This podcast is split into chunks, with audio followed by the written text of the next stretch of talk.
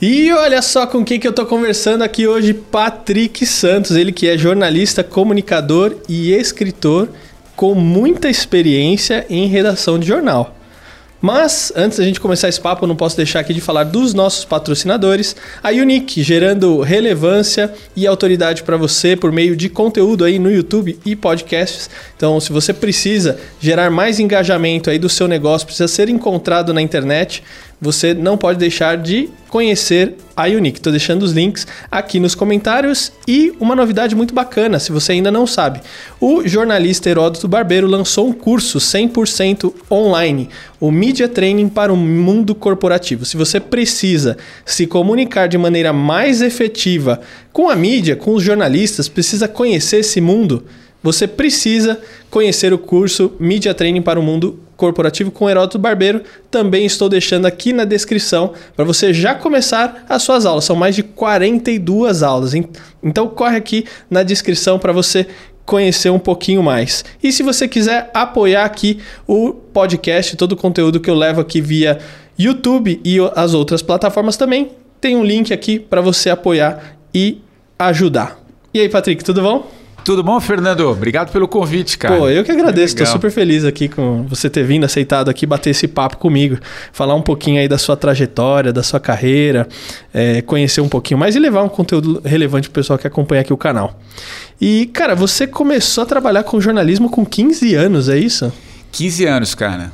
Já desde cedo eu sabia para onde eu queria levar minha, minha carreira, minha vida. Mas então, você tinha alguém na família no jornalismo ou não? Cara, não tinha, não tinha. Eu sempre tive um pouco, eu sempre gostei muito de esporte, né? Eu comecei no interior com esporte, então eu sempre quis trabalhar um pouco com jornalismo, assim, eu gostava um pouco de comunicação. Uhum. Mas não tive nenhuma referência não, cara. Acho que aquilo que nasce mesmo, enfim, foi se construindo na minha Que legal, minha... cara, que legal. E com 15 anos era no interior, né? Isso. Eu morei em Eu sou de São Paulo, uhum. mas eu morei morei em Tupã, que é uma cidade aqui do oeste paulista, bem longe, uns 500 quilômetros daqui. Então comecei lá. Tinha um, trabalhei num jornal lá que hoje não existe mais. Comecei a fazer esporte. Louco. Gostou, escrevendo. Cara, e quando você começou a faculdade, você já entrou na Jovem Pan, não foi? Pois é, eu vim. Aí eu fiz. Eu, eu, comecei na faculdade aqui, no primeiro ano eu já faculdade entrei. Faculdade de jornalismo. Faculdade de jornalismo, né? Tinha um amigo de Tupã que estava aqui, que o Pedro Bassan, que hoje está na Globo. O Bassan é de Tupã conhecer, eh, estudamos juntos lá. Ele veio para cá dois anos antes. Quando eu vim fazer faculdade, ele falou: Cara, vamos, vamos começar, vamos pro rádio. E aí ele me levou para Pan, enfim, aí eu acabei. E fez carreira lá, né? Porque você. Cara, fiz carreira. Dentre tantos programas ali, você ajudou a criar o 3 em 1 e os é. Pingos nos Is, né? Isso, Pingos nos Is, já como numa fase, na última fase da minha jornada lá, né? Que eu comecei como executivo, né? Comandando redação. E aí a gente criou o Pingos nos Is, que foi um programa lá atrás, no, no, quando a gente criou, disruptivo para o rádio. E depois eu criei o 3 em 1 que eu apresentei também, né? junto com, com, outro time. Cara, como é que foi o processo de criar o programa assim? Porque não é uma coisa simples, é. não é fácil, você toma algumas pauladas aí também no meio do caminho. Sim, faz é, parte. E assim, a Jovem Pan sempre teve muito na frente, assim, né? Em vários aspectos, né? Hoje a gente você quer. Você não ouve mais só a é. Jovem Pan, você assiste, você assiste também, né? É. É, como é que foi assim o processo de criar? Conta um foi muito Foi muito legal. Foi, foi, foi é, o Pingos nos Is em especial, né? Quando a gente criou, lá em final de 2013, eu, Reinaldo Azevedo e a Mona, Mona Dorf, é, a gente queria criar um programa, cara, de que falasse de política, numa época que pouca gente falava de política mas vinha o, o Brasil vinha num, num, num, momento de crise econômica, primeir, os primeiros casos do, do, do, do mensalão, um certo uhum. cansaço, né? Uhum. Então a gente sentiu ali que, que havia uma demanda reprimida. Estava começando, não sei se você se lembra daqueles programas de esporte que as pessoas ficavam falando de fim de tarde. Falei, pô, por que a gente não faz isso pra, com a política? Pô, mas quem que vai gostar de política? Política é um saco, o cara não aguenta mais política. Falei, não, cara, vamos fazer uma uma poli um, um, programa de política que tenha humor, que tenha sacada, mas que tenha muito conteúdo, que seja a voz. E aí começamos a experimentar, foi muito, muito legal, porque esse processo de criação, aí respondendo a sua pergunta, é interessante, né, cara? Você vai sentindo o que, que, o que, que tá rolando. E a, e a PAN sempre foi, vou voltar essa palavra, disruptiva nesse uhum. aspecto, né? Em vinhetagem, você que uhum. é um uhum. cara que acompanha há muito tempo. Uh, inovação, programas de humor, já tinha o Pânico, o Morning uhum. Show. Então vinha. É, sempre foi um, uma casa que, que propiciava essas novas ideias. Uhum. E aí, cara, foi um, um, sucesso, né? Tanto que se tornou o programa de maior audiência na história do, do, do fim de tarde, programas jornalísticos, né?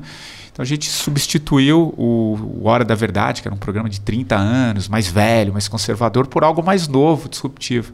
Então foi muito legal. E criar é uma delícia, né, cara? Criar você vai jogando, vai sentindo, vai fazendo, e a coisa foi acontecendo. Cara, foi e é legal. bacana porque assim, é uma maneira diferente de vocês passarem um conteúdo que ao mesmo tempo a pessoa aprenda, né? Exatamente. Porque conforme ela vai ouvindo, ela vai assimilando essas coisas que às vezes ela não entendia antes, né? Exatamente. E isso vai virando uma coisa mais do dia a dia do, pop, do próprio brasileiro que às vezes nunca foi, que é política, né? É, exato. Não, então, e é, e é interessante porque é, esse, o cenário que, que existia naquele momento é, pedia algo, algo diferente. Né? Acho que é isso que é o legal, de você olhar, ver por onde as coisas estão caminhando e sentir que ali tem. Pô, mas falar de política no rádio, à tarde, a hora que o cara sai do trabalho.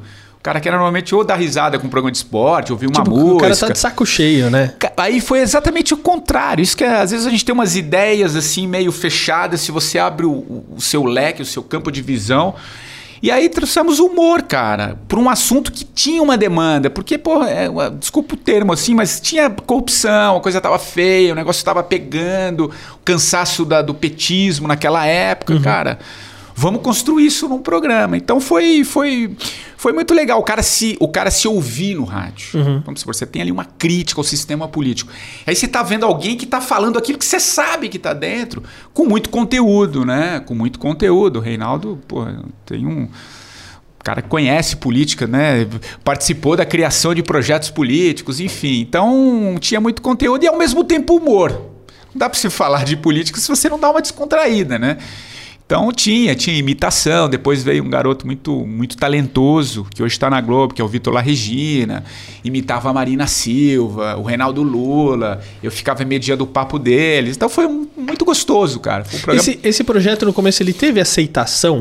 E eu digo assim, não do público, mas assim, dentro da Jovem Pan, né? Porque quando às vezes você vem com uma ideia um pouco mais disruptiva, assim, né? É. Muito diferentona, o pessoal fala assim: ih, mano, isso aí não vai dar certo, não, cara. É. Isso aí é furada, né? Por exemplo, igual quando é, eu falei, a gente tava falando aqui do Heródoto, né? É. E o Heródoto que falou assim: não, vamos pôr a CBN na FM. Eu como é, meu, você tá louco? Jornal? FM, tá maluco da cabeça? Né? Então não sei se às vezes você teve algum tipo de resistência nesse sentido também. Cara, a PAN tem o, o Tutinha, né? Uhum. Ele sempre foi um cara inovador, né? Então para ele não tinha o que não dava. Vamos testar, vamos ver o que, que rola, né? E, e, então, quando, quando o programa começou, claro, no, no, começo a gente precisou fazer alguns ajustes, né? O Reinaldo é, nunca tinha empunhado é o microfone. Importante, né? É a questão isso. de ir ajustando também alinhando, né? Tipo, putz, isso não deu. Vamos, vamos para cá. Vamos para cá, é. né? O Reinaldo foi pegando aos poucos o jeito do microfone. Hoje é um comunicador, tá na Band News já há um tempo. Acho que passou pela Bandeirantes. Enfim, ele fez uma carreira do rádio, mas no começo ali ele tava pegando a coisa, né? Então foi experimentando, cara. E, e, aí foi, foi se construindo e virou um programa. Hoje, hoje já é um outro tipo de programa, já é outra coisa, mas, mas na época foi muito interessante, assim. Cara, aí quando chegou em 2018, porque assim, você tava numa carreira legal, assim, é. você tava consolidado, assim, dentro da, da Jovem Pan, né? Produção e tudo mais, âncora. É... Aí em 2018 você foi pro seu sabático. Você falou assim: é. ah, meu, vou uhum. dar, um, dar um relax aqui, vou, vou dar um tempo, né? Esse, esse tempo, o que? Ou o que? Quem te despertou esse. Ah, preciso dar uma pausa. Cara, eu já, aí, eu, aí eu preciso retroceder um pouco. Eu já estava numa, num, num, processo ali. Eh, a, a, minha vida executiva, porque eu, eu, sempre fiz, fui jornalista, fui, fui repórter, apresentador, produtor. Em 2013 eu recebi um convite para assumir a gerência de jornalismo né, do, do, do grupo. Então começava ali a minha vida executiva. E não é fácil, assim, porque é não é muita é fácil. gente ali para gerenciar. é, redação, pepino, todas as né? filiadas, criar programa, contratar gente, demitir gente. Né? Você tem um, é, um, é um, outro, um outro mundo que se uhum. desenhou. Foi muito legal, tanto que a gente está falando aqui de um dos programas que eu ajudei a criar, dois, né? Depois o 3 em 1. Um, e, e você outros... gosta muito, que você tem muito carinho por isso. Sim, eu, eu fiz também, uma né? história ali dentro, né? Eu fiz uma história, tenho um carinho gigantesco por tudo que eu construí como repórter, uhum. né? Como como apresentador, enfim. Uhum. E aí, ali em 2013, chega. A, a, a, é, fiz essa mudança de, de a sair das ruas para redação, digamos assim, né? Então, e eu sempre fui aquilo que a gente usa no termo da comunicação, sempre fui repórter, pé no chão, sabe? Gastar sola de sapato, enfim. Então, eu fiz um pouco essa migração, esse convite que eu, que eu recebi do Tutinha. Cara, e ali começou uma jornada maluca, de muito trabalho, de conhecer um outro lado das coisas que foi muito legal, muito interessante. Mas chegou no momento ali, já finalzinho de 2016, começo de 2017, eu já estava muito cansado, cara, assim, a vida estava me pedindo, sabe, novas coisas, novos caminhos que eu ainda não sabia direito. O meu corpo, meu corpo já estava dando alguns sinais assim, meu processo criativo começou a, a, a, ser afetado, né? Então já não tinha mais. A dona Lúcia lá do café não precisava falar assim: menino, você tá aqui ainda, né? Com, com frequência tipo, minha jornada. Todo mundo foi embora, você tá lá ainda. Tava lá, 16 horas, dentro de uma redação, 14, 16 horas. Então isso, ela já não precisava mais falar, eu já tava indo mais cedo. Meu, a, a vida tava pedindo mudanças. A vida é ciclo, cara. Eu caro muito isso, né? Uhum. E tava sentindo que isso tava, tava encerrando esse ciclo, mas eu não sabia para onde caminhar. Né? Eu tinha feito carreira numa, numa empresa só. Eu pertenço, talvez, à última geração né, que ainda via com bons olhos fazer carreira numa empresa, né, ter uma área ah, de hoje atuação. É mais difícil hoje é muito né? mais difícil. O pessoal hoje... fica um ano numa empresa, meu. Acabou. É, Molecada, jovem. Próxima, né? Eu trabalhei com muito jovem ali na, na, no comando, é outra cabeça, né? Outra pegada. Mas eu estava sentindo essa necessidade que eu não sabia o que, que era. E aí eu entro na tua, na tua resposta, cara, eu fui experimentando né, o que, que eu poderia fazer da minha jornada. Tinha feito um pé de meia, fiz ali um acordo, falei, tu tinha, preciso dar um tempo, cara. E aí, cara, eu acabei tirando um sabático. Então um veio tempo. de você mesmo. Veio de mim, veio de mim. Não foi ninguém processo... que, conversando com ninguém, não, alguém falou assim, cara, eu acho melhor você dar um tempo. Eu, eu precisava parar, cara eu, eu, eu, costumo usar, eu falo muito hoje, ou em palestras, ou em eventos, eu, você precisa descomprimir, cara. Tem uma hora que você precisa abrir espaço. Não, não, surge o novo se você ficar pensando no velho, cara. Né? Aquilo que não, não dá espaço. Então eu precisava descomprimir, mas a minha rotina, a minha jornada não me, permitia isso e eu não consegui tocar o que muita gente fala de um plano B. Né? Eu falei, cara, eu vou parar, vou dar um tempo. Né? Eu tenho essa possibilidade, vou dar um tempo. Aí eu tirei uma pausa, cara. Mas eu não fui. Na... Aí eu desconstruo o sabático, né? Mas eu, ali em 2018, agosto, eu falei, cara, deixa eu ver aqui o que a vida tá me, me pedindo e deu um tempo. E desse tempo surgiu o livro é. 45 do primeiro tempo. Que você conta um pouquinho justamente é. É, dessa jornada que você teve dessa, nessa pausa. Porque também foi uma jornada, né? Sim. Talvez claro. interna, mas. É. Eu costumo dizer que, eu, quando eu falo desconstruir um pouco o sabático, né? Há, um certo mito, um certo imaginário das pessoas, Fernando, que no sabático, cara, você precisa cruzar os oceanos de veleiro, e meditar na Índia, no Tibete, né? Subir e descer as montanhas do Himalaia. Tem um certo imaginário, né? Uhum. Eu costumo dizer que eu fui subir e descer as ladeiras de Perdizes, que é o meu bairro aqui em São Paulo, né? Eu fui fazer um tipo de um outro tipo de viagem, uma viagem mais interna mesmo. Então, nesse, nesse processo, eu fui me, me, sabe, mexer naqueles quartinhos internos, eu fui dar um tempo, cara. Fui repensar a minha vida, ver um pouco as minhas relações familiares. Eu fui, cara, um, um processo de autoconhecimento mesmo, né? Então foi esse o meu. Foi essa minha viagem. E aí veio, né, depois de um tempo, que eu já tinha parado, fiz pequenas viagens, fui para minha mãe para Machu Picchu, viajei com a minha mulher para alguns cantos, tal, mas nada muito longo. E aí, nesse processo, cara, eu comecei um trabalho de mentoria, né, de, de carreira, com uma profissional, é, uma orientação, processo de, de advice, de coaching. E aí veio a ideia de escrever um livro, contando essa minha história, parte disso que, eu, que a gente está falando aqui.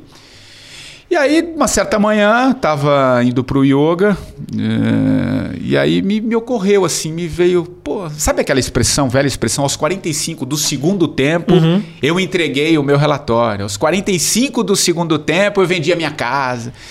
Eu Eu falei, cara, eu tô com 45 anos. Eu tô num intervalo.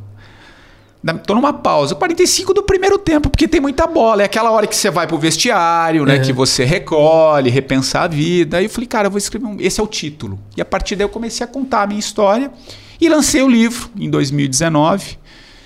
Vai completar, já completou dois anos. Que é o que tá aí do seu lado, que, que o é pessoal é tá vendo livro, aí, né? Exato. Quem que, tá pelo YouTube tá vendo a imagem do É, livro. que o Sabático me ensinou sobre propósito de vida e carreira, onde eu conto um pouco essa minha história e algumas reflexões da minha vida pessoal. Eu fui muito corajoso no livro, assim. Eu, eu trago algumas questões pessoais muito fortes, aquilo que normalmente a gente fica escondendo e tal. E aí foi legal, foi, um, foi, um, foi para a segunda edição, tornou um best-seller ali durante um tempo. E aí depois eu criei um podcast, cara. E, então, aí enfim, perguntar né? justamente disso. Ele. Porque essa sua pausa, né? O seu sabático, ele.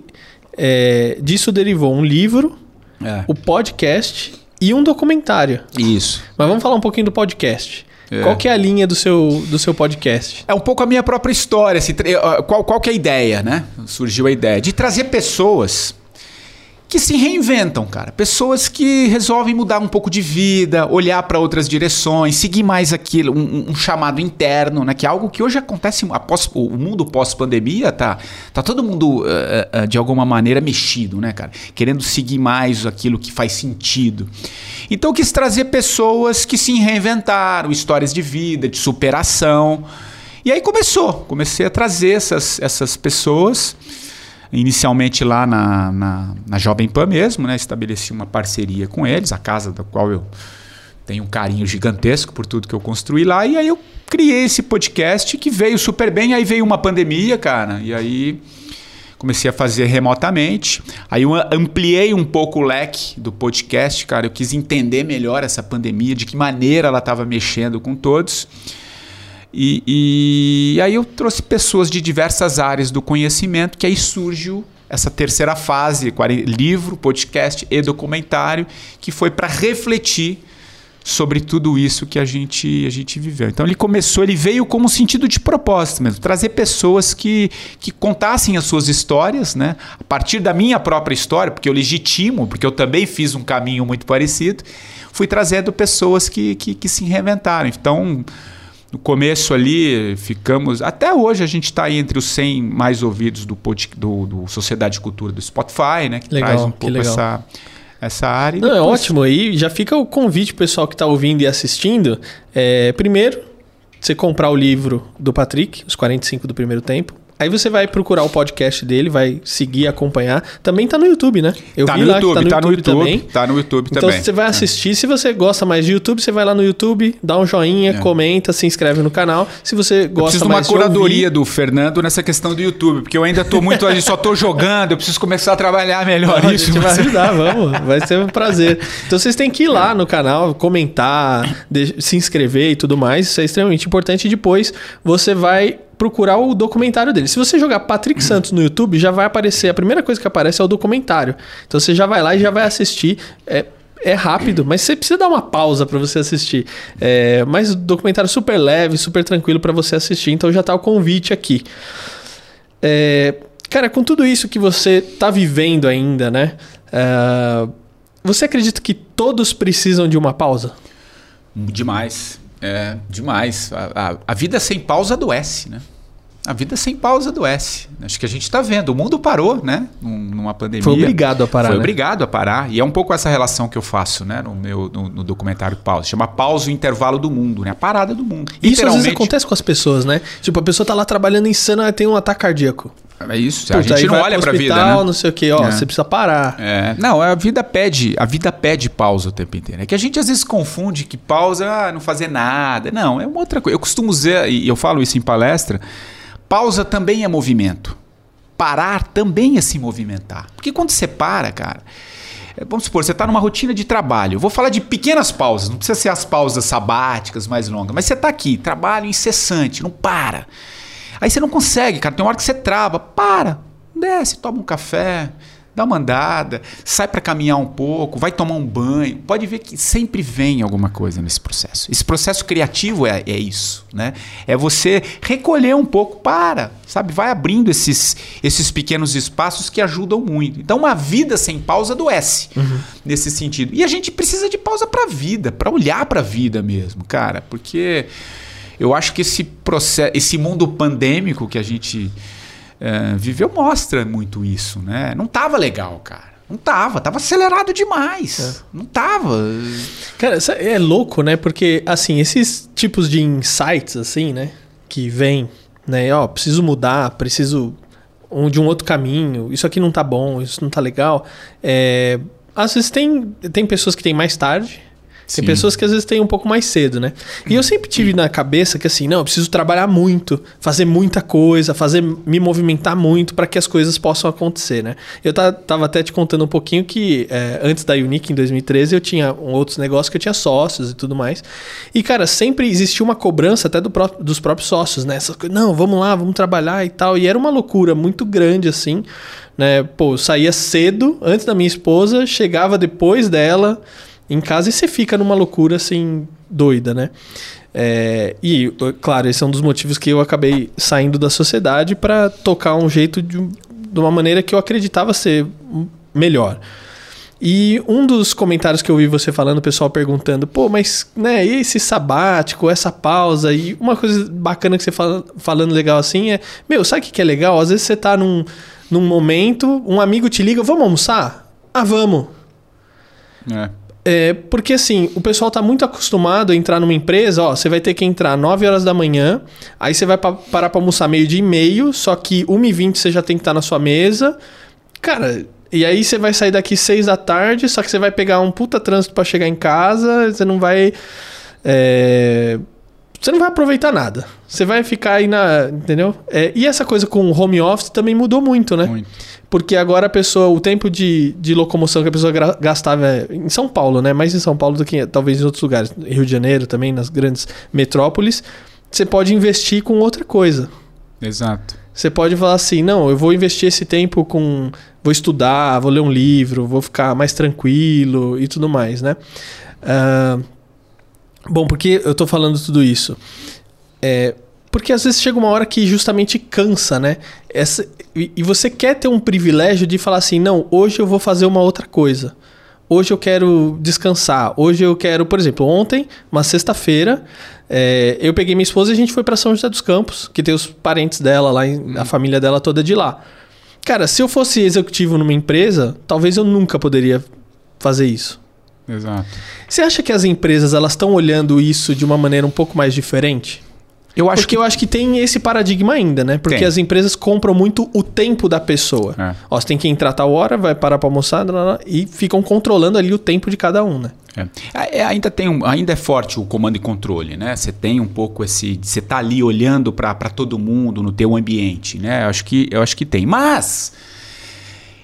Eu já sou um pouco otimista, assim, cara. Eu acho que tem um movimento, já tem gente, tem muita gente falando sobre essa mudança nas relações de trabalho, né? Esse, esse cuidado, esse olhar mais humano, né? Que as empresas precisam ter. Os RHs estão começando a olhar para isso de uma maneira de uma maneira diferente. A saúde né, da, da, do, do funcionário, a saúde mental, emocional é fundamental para o próprio rendimento do processo. E isso passa por experimentar todas essas novas possibilidades que a gente está vendo que são possíveis. Home office é, um, é, home office é, um, é, é uma das maneiras. Não estou dizendo que é a solução para tudo. Sim, tem... mas é que o problema é que todo mundo era muito contra isso, né? Porque então, a, mostrou a que já não é. sempre foi assim, mas como que eu vou controlar o meu funcionário da casa dele? Exato, exato. E o importante não é o controle, é o, é o resultado, entrega, né? É o que entrega. É isso, a entrega. E está mostrando que, claro, a gente entra num outro cenário porque tudo é muito novo, né, uhum. Fernando? A gente está tá vivenciando coisas novas. Então tem o, o, o, o, cansaço também de tela o tempo inteiro em casa, essa relação dentro da sua casa, com sua família, o teu trabalho, isso acaba misturando. Então tem um processo em construção. Eu acho que tem um processo em construção, mas o que a gente começa a observar é que é possível, né? Então o tempo, sempre ele, né? o, o tempo é senhor da razão para algumas coisas, você precisa ir experimentando E, então eu acho que tá, já vem um processo de mudança, né? Que é possível. Nem para nem todas as profissões, mas em muitos casos sim. Então eu acho que tem, tem essa, essa, esse processo de, de mudança que vai, que, que vai gerar a entrega. Não necessariamente você tá ali simplesmente para o cara te ver, o teu chefe, o teu sabe, o teu departamento saber que você está ali, isso não cabe mais. Nesse mundo novo que está nascendo, né? Nesse ponto eu sou muito otimista. Eu acho que tem coisas novas, novas rolando. Isso não cabe mais. Então a gente precisa olhar para essas novas formas e ver, entender que nós somos humanos, né? Que a gente precisa de pausa. Que pausa é movimento, faz parte desse desse processo. E você disse na, logo no começo da tua pergunta que você desde cedo, ah, eu preciso trabalhar muito para chegar ali, de repente eu parar. Esse é o tipo da coisa que a, a, as, as, novas gerações já não pensam mais. Sabático, eles vão fazer sabáticos ao longo de um ano, ao longo de três anos. Você trabalha um tempo, viaja seis meses, é experimentando coisas novas. Não é chegar a um limite e depois você para. Porque às vezes você não chega nem lá. Do jeito que o mundo estava indo, às vezes você não chega. Tem um, uma porrada no meio do caminho, um problema de saúde. Né? Então a gente precisa olhar um pouco, voltar um pouco para dentro, cara. Eu acho que é voltar um pouco para dentro. Acho que esse processo de autoconhecimento é fundamental, é né? Fundamental. Cara, e falando um pouco de autoconhecimento, uma das coisas que você fala bastante a partir desse seu sabático é de propósito. É, você acha que antes do sabático você trabalhava sem propósito? Não, eu acho que não. É, é, chegou uma fase da minha vida né, que eu já não via mais propósito no que eu estou fazendo. Tudo que eu fiz eu sempre foi muito, muito visceral. Né? Mas chegou um momento, por exemplo, eu trabalhei com política, né? E eu, eu me abro, eu não tenho. Eu sempre gosto de falar o que eu sinto. Eu já cansei de política ali, daquela forma como as coisas estavam sendo conduzidas, eu não estava me fazendo bem, não, não, não, não tinha sentido mais. Né? Então, cara, já não tinha mais propósito para mim fazer aquilo. Eu estava vendo as coisas de uma forma diferente, mas o mundo estava caminhando daquela maneira, os programas estavam indo super bem e era aquilo que estava rolando, a demanda era aquela. Mas para mim já não fazia mais sentido. Então isso também foi me, me pegando. Eu não tinha mais o propósito no que eu estava fazendo. Né? Então. É... Mas ah, mas o que, que você. Qual que era o seu problema? Eu ainda não sabia por onde eu ia caminhar. Né? Eu, eu preferi experimentar, né? É esse, esse termo que eu usei há pouco aqui na nossa conversa de descomprimir. Então, é, eu tinha muito propósito, sim, mas aquilo já não fazia mais sentido para mim e fui buscar outros caminhos. Cara. Legal. E, cara, para quem. Porque eu vejo que muita gente às vezes tá trabalhando ali, mas tá indo ah, vai, igual uma locomotiva é um zumbi, maluca, né? assim. É, tá, exatamente. A vida é aquela. Ah, tá assim. Tá, tá, e tá tudo bem. Né? né? tá tudo bem. Quer dizer, não sei. Tá, em tese tá tudo bem, né? Porque ela não sabe, né? É, é porque aquilo também te preenche, né? De alguma maneira. Quando você vive alguma coisa, ou, por exemplo, não faz mais sentido, tá? Mas você tá levando, né? Usando isso que você tá levando, aquilo de alguma maneira te preenche, né? Ainda que seja para reclamar, mas ele te preenche, ele te ocupa. Quando você tira aquilo, vem um você dá um passo de fé, né? Um caminho vazio, né? Que você não sabe. Então tem um pouco essa questão também. É né? que eu acho que tem muita gente que não sai desse tá levando porque tem medo também, né? Ah, sim. Porque é. assim, é, é te gera um conforto e te gera uma falsa segurança. Porque a segurança mesmo você não tem. É. Em termos do, de trabalho, nada, para nada, né? nada. Nem pra... Porque, é, porque você imagina o seguinte: você tá lá no trabalho, aí você vai assim, não, aqui eu não vou empreender porque eu tô seguro. Que eu tenho meu salário e tal. Hum. Pô, mas amanhã você pode ser mandado embora. Sim. Sim. E você não sabe. É. Mas você se prende naquilo que você tem, né? E aí cai, cai nessa palavra que é, na verdade, um das, dos grandes temas né, da atualidade, que é o medo, né? A gente tem medo, a gente tem medo, isso faz parte, isso é humano, né? O problema é que você não pode sucumbir ao medo, né? E coragem não é ausência de medo, não é ausência de medo, é você tomar as decisões uhum. apesar do medo. Uhum. Né? É um pouco esse passo de fé, acreditar um pouco também. Né? Mas você faz esse movimento quando é algo. É, é difícil você dar uma fórmula. Pode ser uma coisa que funciona para mim e não funciona para o Fernando.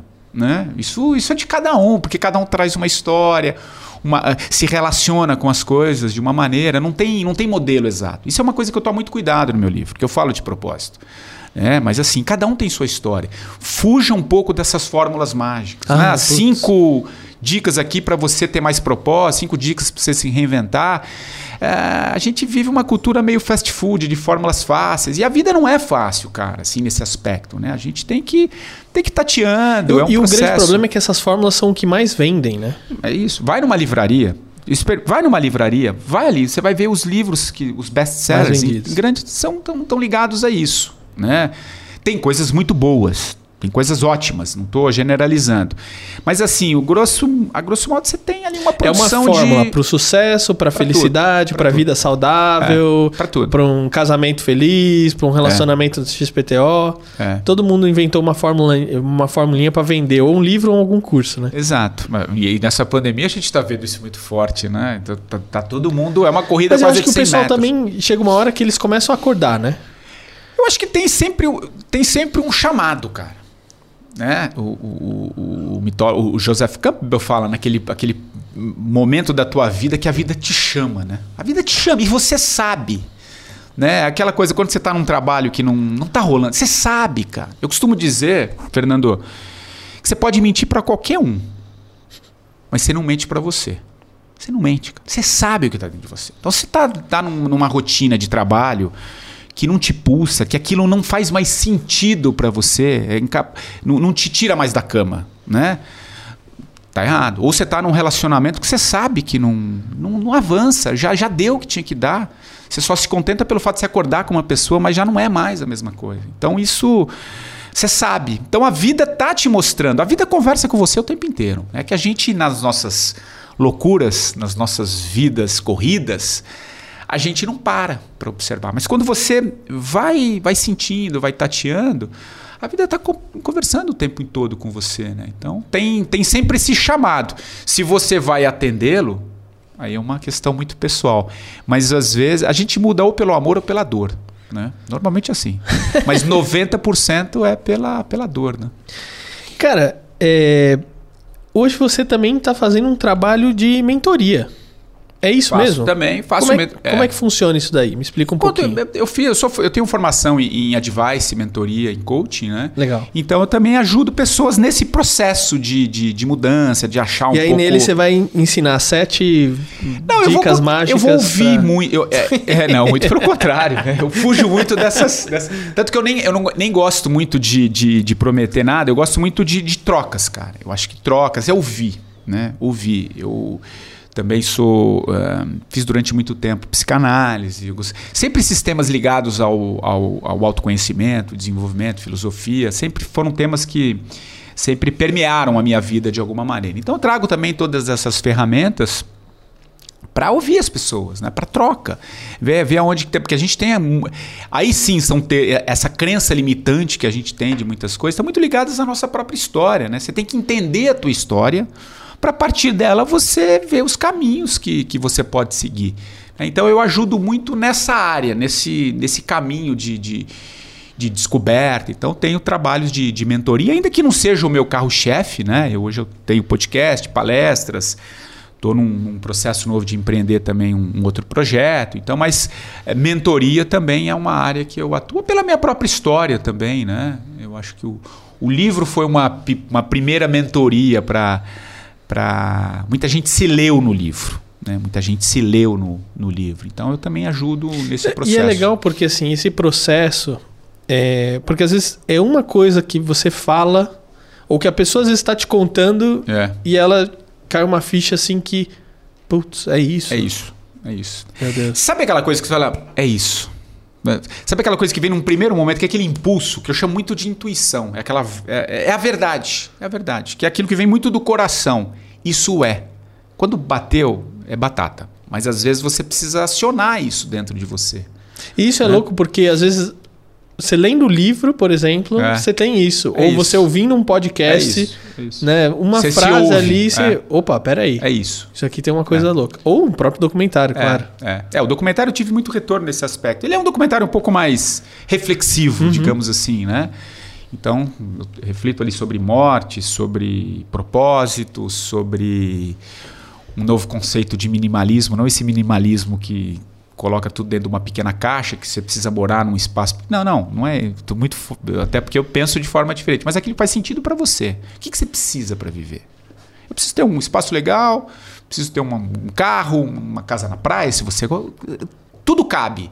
Mas dentro de, um, de uma certa. de uma do, do, que é possível. Você não precisa ter três, quatro, né? Você pode girar de outra maneira, né? Aquilo que faz sentido para você. Então eu discuto muito isso. Tem uma fala do Amir Klink muito legal nesse, nesse aspecto. Então são, são essas temáticas que fazem sentido. Né? O que, que, te toca, de fato? Será que você precisa de tanta coisa, como a sociedade te diz que você precisa de tanta coisa? É porque às vezes o, é, isso é uma frase legal que eu já ouvi uma vez, que é o seguinte: a gente compra as coisas com dinheiro que a gente não tem é. para agradar quem a gente nem conhece. Exatamente.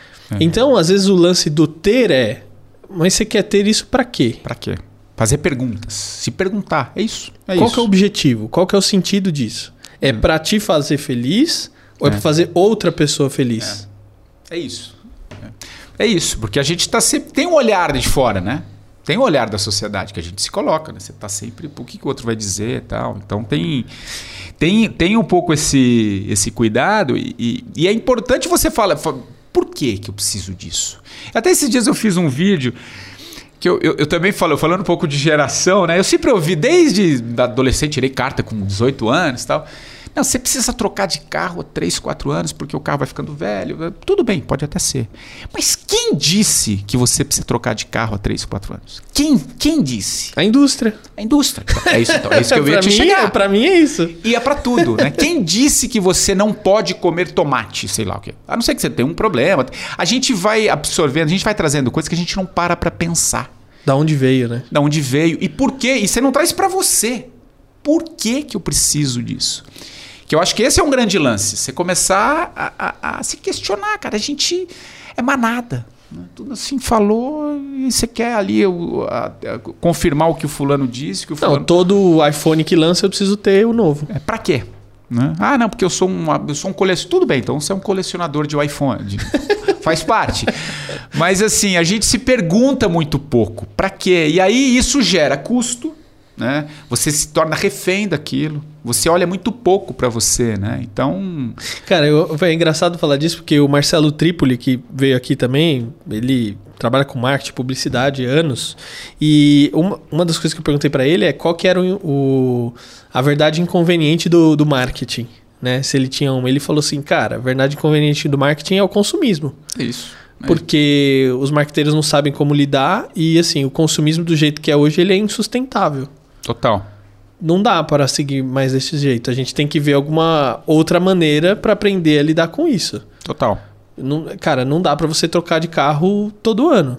Não dá. Porque todos esses carros vão ficando aonde também depois? Material, lixo, tudo que tudo. se gera, né? Pô, carro a combustível, a gasolina e álcool não dá mais. Não dá. Ou, entendeu? Sim. E como que as coisas vão por isso que está tudo mexido, daí. né? A, a própria e hoje tem uma geração muito forte que não, nem quer não, ter carro. Cara, não. É isso. Essa semana mesmo, uh, não sei quando vai ao ar, mas essa semana do dia 20... Hoje é dia 20, 21. 21 ou 20. É. Acho que foi anteontem que eu vi uma matéria no UOL, com destaque, falando dessa nova geração, que é uma geração que ela quer muito mais ser do que ter. É experimentar, né? É isso. Então você é uma geração que ela não quer... Ela não quer... Ela não precisa de um carro. Tem Uber. Né? Eu, eu, por exemplo, eu adotei isso. Eu tenho carro, minha mulher tem, usa ali, mas eu, eu não uso mais porque eu não preciso. Ou metrô, Uber, eu acho que dá, dá para você se virar numa cidade que você tenha pelo menos uma infraestrutura básica, você consegue. Mas essa geração, e eu ouço muito, cara. Uma das últimas entrevistas que eu fiz, Fernando, antes de sair lá em 2018, foi com o presidente do Detran. Cara, ele me falou um negócio que eu falei, caramba, olha, olha aí o processo de mudança. Sabe qual que é a média do cara, do, do cara que tira carta hoje, de idade que chega? Ele falou que estava em 26 anos. Eita! Cara, eu sou da época que 18 anos você já queria. Não, 17 você já estava fazendo você já tava fazendo lá, tudo. Né? Não quer. Por quê? Isso, qual o sintoma disso? O cara não quer mais. A pegada dele é outro. Né? É outra. Então, isso eu vejo como algo positivo. Né? Então, esse, esse, esse mais ser do que ter é um processo que faz parte desse novo movimento. Não estou endeusando essa geração como se ela ditasse o que é bom Mesmo e porque ruim. tem vários defeitos que estão vindo agregados a ela. Como a Várias nossa geração coisas. tem, claro. a tua, a minha, do teu pai, faz parte. A gente tem uma mania assim, porque a gente olha para as nossas, para o nosso passado, você traz sempre na memória aquilo que foi positivo. Uhum. Né? O que então, foi negativo você exclui. É, a opressão, aquilo que você não ah, teve, você porque não vai. como era bom na é. minha época que era bom hoje... É. Então a geração hoje é aquela geração que quer ir para o Himalaia, mas não quer arrumar a, a cama. É verdade, tem sentido. É. Né? Mas tem algo muito legal também nesse novo mundo que está que, que tá se construindo, que essa geração começa a trazer esses movimentos, né? De uma nova economia. Você falou de marketing. Cara, não dá mais. Não dá, cara. Não tem. O planeta não vai aguentar. Né? A gente precisa olhar, mas a gente precisa olhar para o problema mesmo, né? Então é, é ver para onde que a gente quer caminhar. É assim que a gente vai? É insustentável. Então, como humanidade, a gente tem que repensar uma série de coisas. E, não, e tem alguns trabalhos também. Eu não sei quem que. É, o que, que eu estava falando com a minha esposa esses dias.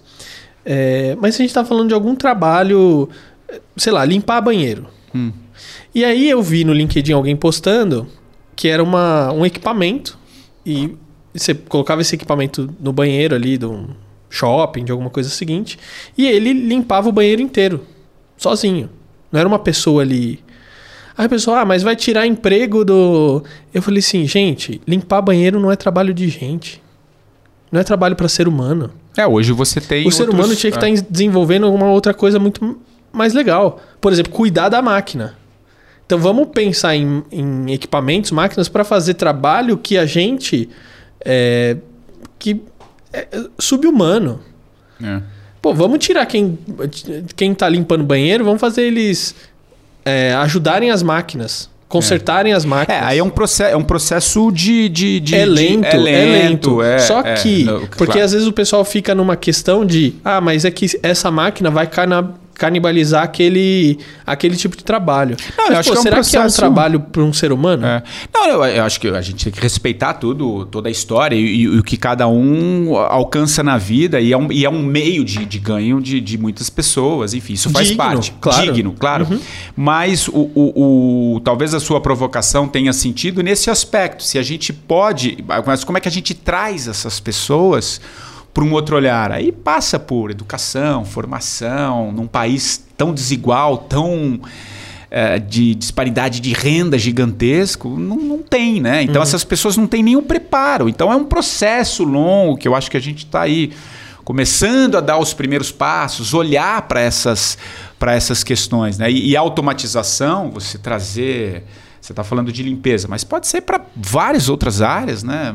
Porteiro de prédio, motorista, daqui a pouco não vai ter é, mais. Eu lembrei por que a gente entrou nesse assunto, eu e minha esposa. Porque a gente foi no, é, no cemitério para ver o, é, o túmulo lá do pai dela, que tinha posto uma plaquinha e tal. E aí a gente viu algumas pessoas ali limpando os túmulos. Aí eu, eu falei, ué, se a pessoa é contratada para fazer isso. Aí a gente foi conversar. Aí as pessoas lá cobram de 30 a 60 reais por mês para ir lá três vezes por semana para limpar o túmulo. Então você contrata aquelas pessoas. Aí minha esposa falou assim: Nossa, mas é muito pouco. Não. Aí eu falei: Mas isso não é trabalho de gente. Tinha que ter alguma máquina que fosse passando e limpando. Se é, é o caso de é, ter que limpar, entendeu? É. Aí é, que a gente é, entra nesse. aí eu acho que é, acho que é o próprio processo do cara, ainda mais num lugar que você não tem trabalho, você faz, faz qualquer, Isso, qualquer necessidade. Exatamente, né? exatamente. Esse, esse é, a crítica parte, não é, é, em cima da, das pessoas das que estão fazendo sim, aquilo claro, lá. Mas é o, a crítica é tipo assim, meu, isso não é um é. trabalho que um ser humano tinha que estar tá executando. Vamos, vamos evoluir, né? Vamos, vamos desenvolver. Vamos Essas pessoas desenvolver. tinham que ser é. desenvolvidas para fazer coisas muito mais legais, entendeu? E que e que mundo bonito, né? Penso eu aqui, ouvindo, a partir disso que a gente está conversando. Que mundo bonito se a gente conseguisse trazer isso, né, para como sociedade, né? A gente conseguir olhar um pouco o outro como mais igual, né?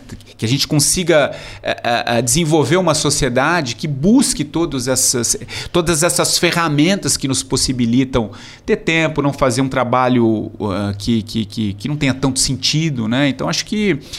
Uh, eu acho que o desafio é enorme, cara. É um desafio enorme que passa pela educação, passa pela forma, pra, passa pela nossa relação com o outro. Né? Eu acho que essa pandemia é, aflorou a sensibilidade nas pessoas. Não tem quem não ficou tocado, cara. Não à toa os índices de doação hoje aumentaram bastante, filantropia.